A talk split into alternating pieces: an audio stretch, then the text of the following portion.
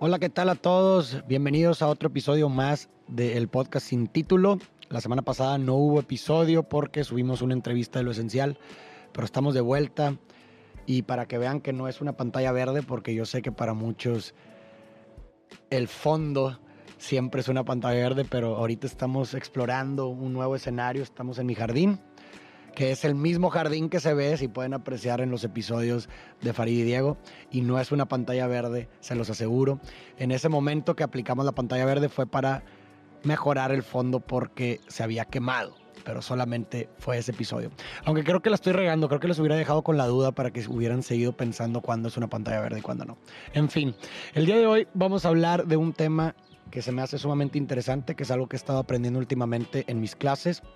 Para los que no saben, mi segunda carrera es en psicología, entonces pues constantemente voy aprendiendo nuevos conceptos, nuevas teorías, nuevas ideas y al mismo tiempo también me gusta paralelamente tomar clases fuera de la universidad, de otras universidades, para complementar y reforzar mi conocimiento.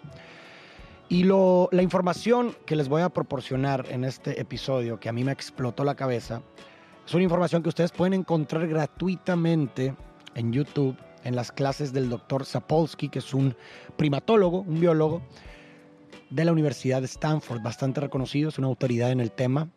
Y toda la información que les voy a compartir es información que pueden encontrar gratuitamente, insisto, si quieren profundizar aún más la información que les voy a compartir ahí en YouTube. Es el doctor, repito, Sapolsky. Y en este tema estaba tomando una clase sobre dopamina. La dopamina, quizás muchos de ustedes conocerán qué es la dopamina, es un neurotransmisor, también una hormona, asociada con el placer y la motivación.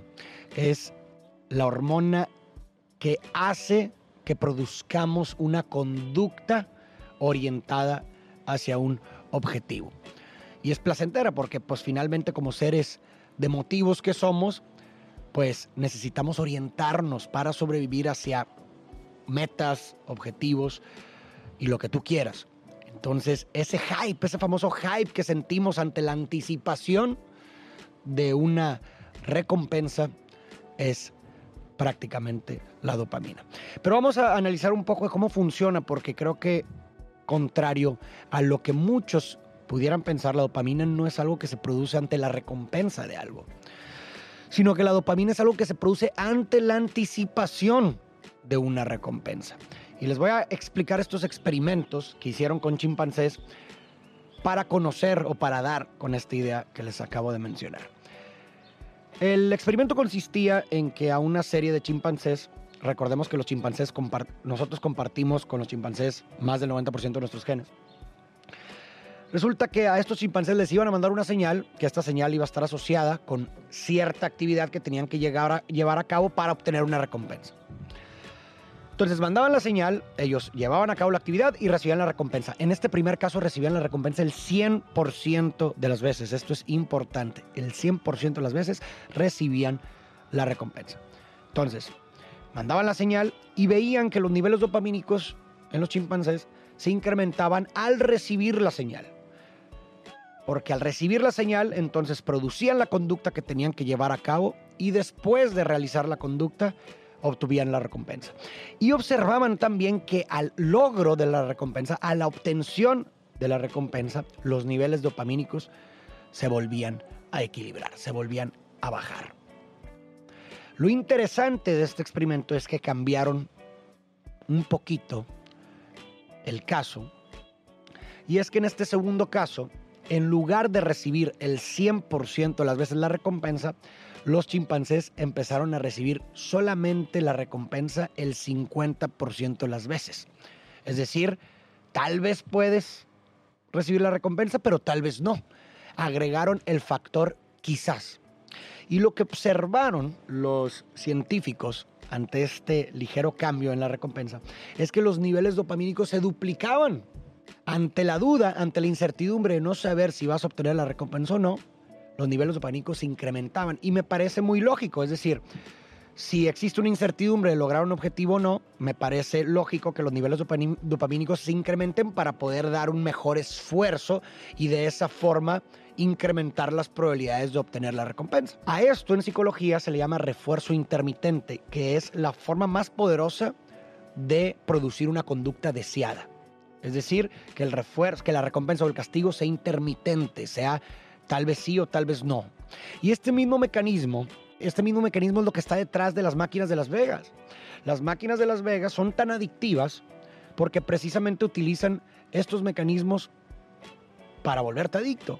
Si se fijan, una máquina de Las Vegas tiene el factor quizás. Es decir, puede ser que ganes, pero puede ser que no ganes.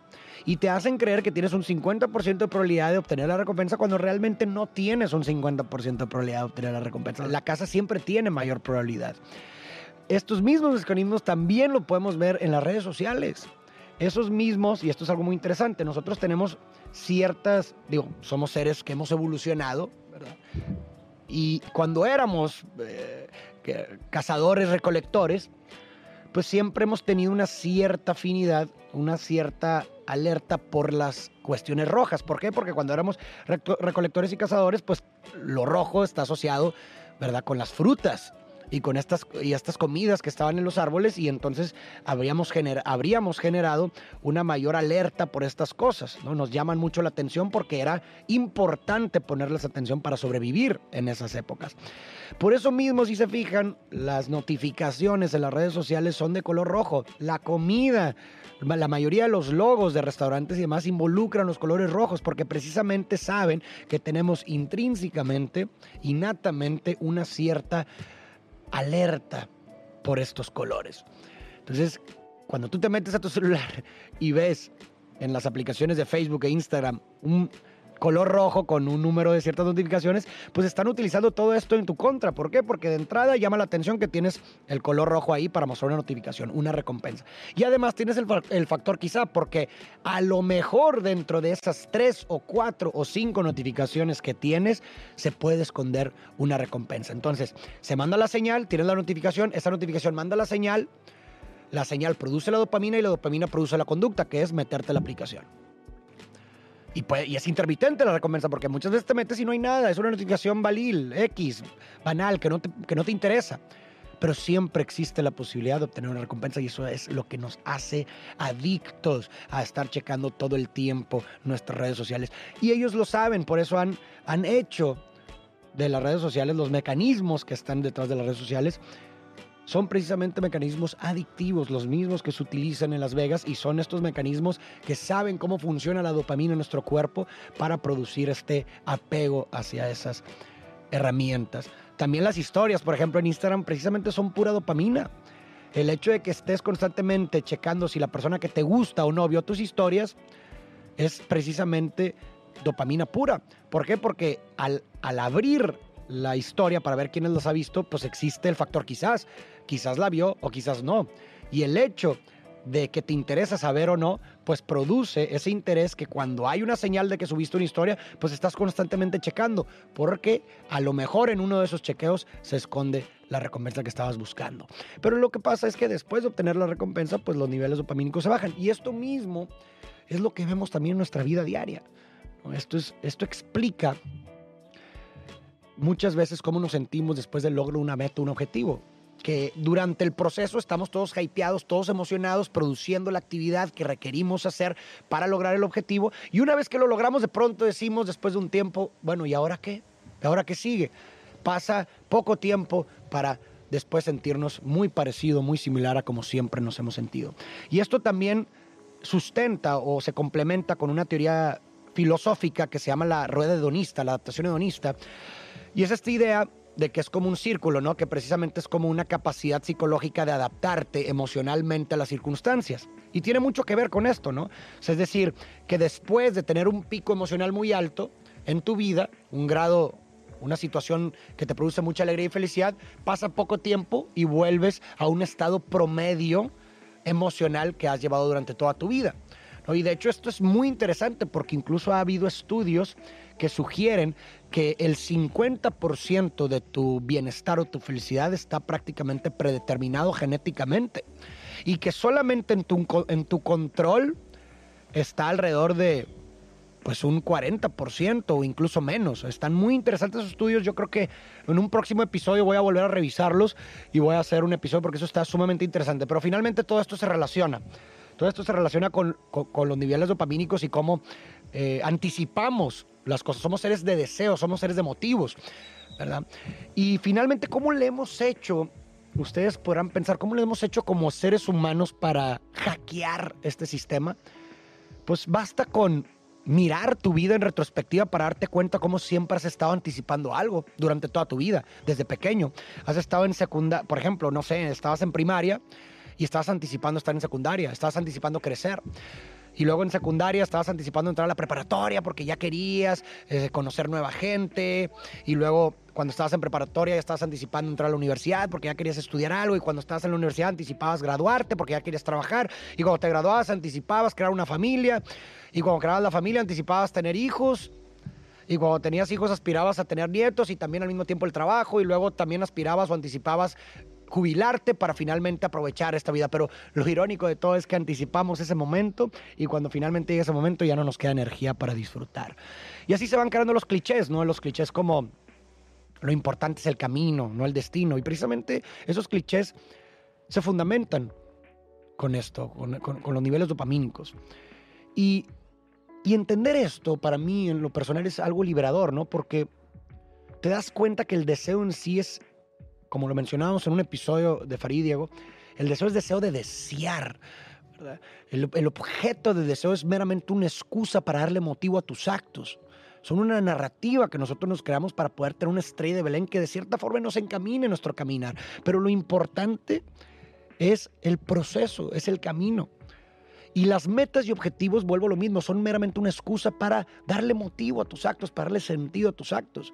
En este sentido, ningún destino puede ser un fin en sí mismo, porque el único fin en sí mismo para mí es la muerte. La muerte es la que imposibilita cualquier posibilidad de ser. Ya no hay nada más que puedas hacer, pero mientras hay vida, somos posibilidad. Hay muchas posibilidades, todo el tiempo. El ser no se totaliza hasta la muerte. En este sentido, una forma de hackear conscientemente esto, en mi punto de vista, es que los destinos o las metas no sean destinos en sí mismos ni metas eh, como fines, sino que sean también medios para algo más, para algo más que trascienda. ¿Sí explico? O sea, el hecho de, no sé, lograr ser, oye, quiero ser un empresario, quiero ser un emprendedor y tener mi propio empresa. Bueno, ¿para qué quieres eso? Y de esa forma hackeas esa meta para que esa meta se convierta también en un medio que anticipe otra cosa más. Y en ese sentido, ese logro también produciría dopamina. ¿Por qué? Porque es una anticipación de otra recompensa que la trasciende.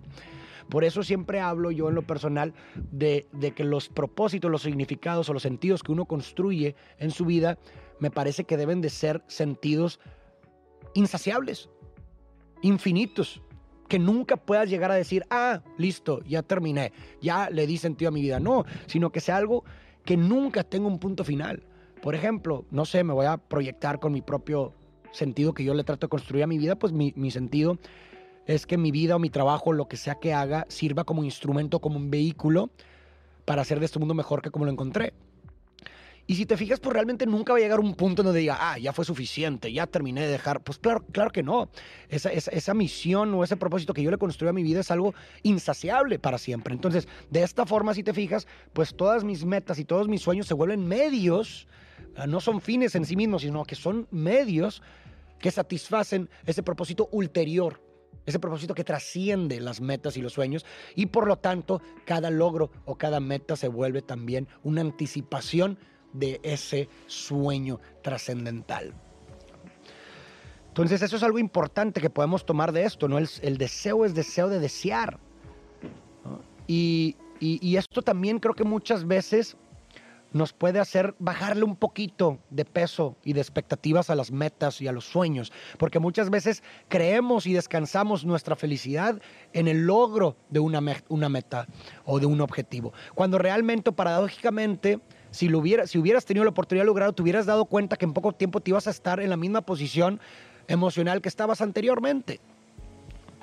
Entonces, no queremos el objeto, queremos simplemente tener algo que desear. De hecho, en psicología sabemos que el de, eh, eh, la ausencia del deseo, el no ser capaz de desear algo, Estás hablando de una persona que posiblemente está en depresión. Somos seres con motivos. Todos nuestros actos están dirigidos hacia un objetivo, hacia una meta. Incluso, a ver, las cuestiones fisiológicas. El hecho de que yo me conduzca a la cocina para comer, lo estoy haciendo para, tiene el motivo de aliviar mi tensión fisiológica. Cuando no somos capaces de proyectar un futuro encantador, es cuando no hay deseo y por consecuencia posiblemente una desesperanza y una depresión.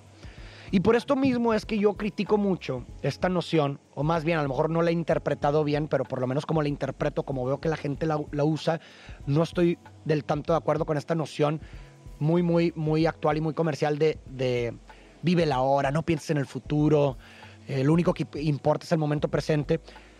Y solamente lo entendería si dentro de esa concepción de la contemplación del momento presente está al mismo tiempo la contemplación de un futuro posible.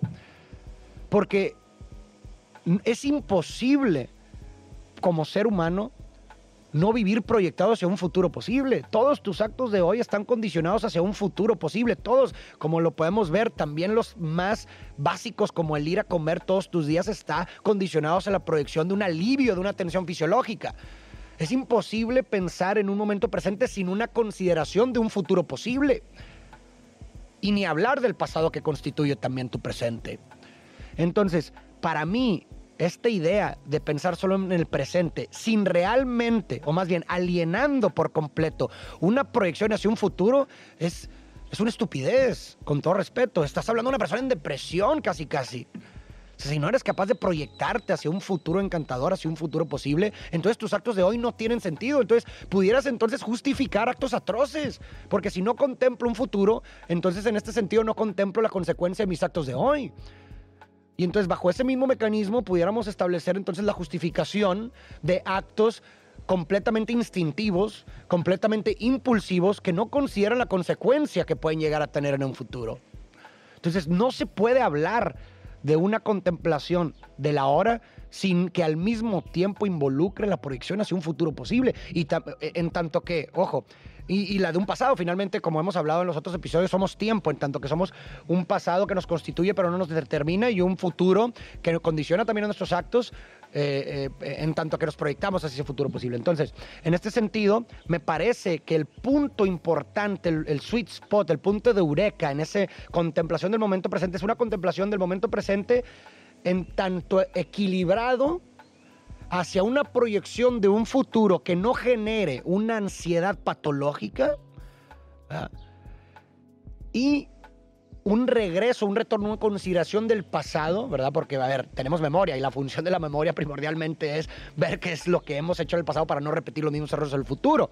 Porque muchas veces esos errores pueden condicionar nuestra existencia, pueden condicionar nuestra supervivencia. Entonces, el sweet spot es ese, ¿no? Es decir, una proyección en el presente hacia un futuro que no genere una ansiedad patológica y un retorno al pasado que no produzca un tormento paralizador. Me parece que ese sería el equilibrio entre las tres dimensiones del tiempo en este momento para conducir pues una vida equilibrada entre el caos y el orden. Porque finalmente el futuro es caótico. Ah, es incierto, no tienes tanto control. Entonces hay que de cierta forma trabajar con las variables para que podamos navegar como un surfista navega la ola por encima, pero equilibradamente. Hay caos, sí, pero lo, navega dentro de lo posible en, un, punto en donde, insisto, no es patológico. Wow, creo que ya nos fuimos a muchísimos temas diferentes. Pero bueno, creo que finalmente se relacionan entre sí.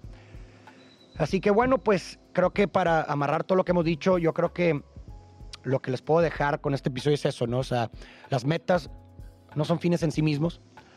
El deseo es solo de desear. Los objetos o las metas son simplemente excusas para darle condición a nuestros actos. En este sentido, si siempre nos proyectamos hacia un futuro posible, pues qué mejor que podamos escribir una literatura de un futuro que nos parezca encantador, que no produzca una ansiedad patológica, sino que sea una visión hacia la cual nos queremos dirigir que nos cause encanto. Porque eso finalmente, insisto, le va a dar sentido a tu caminar de hoy. Y finalmente, pues es una forma también de construir un sentido a nuestra vida en sí. Así que, pues bueno, que la proyección de tu futuro no sea una que cause ansiedad patológica, que la consideración del pasado no sea una que cause una parálisis, que las metas que tengan no, no, sean en fines en sí mismos, sino que sean medios para anticipar otro propósito trascendental que lo trasciende y que sea infinito. Y que tomes en cuenta que en este sentido lo único que quieres o lo único que queremos ante lograr un objetivo no es el objetivo per se, sino la recompensa emocional que está asociada con el objetivo. Y muchas veces ahí confundimos muchas cosas. No quieres, no quieres el Ferrari, no quieres ser millonario, lo que quieres es la recompensa emocional que asocias con tener eso. Quieres ser feliz, puntamente. Quieres sentirte bien. Y muchas veces el tener esto consciente nos puede hacer reflexionar y cuestionarnos si realmente esos medios son los mejores medios para lograr esa recompensa emocional o si realmente hay otros medios a través de los cuales podemos lograr esa recompensa emocional de una forma más trascendental. Y yendo terapia, por ejemplo, puede ser una de esas formas. En fin, creo que aquí la dejamos. Espero que les haya gustado. Déjenme sus comentarios. Gracias, de verdad. Yo disfruto mucho hacer esto. En el sentido de esto, se saciaría si de cierta forma le puedes encontrar una utilidad. Muchísimas gracias, les mando un fuerte abrazo y nos vemos la próxima semana.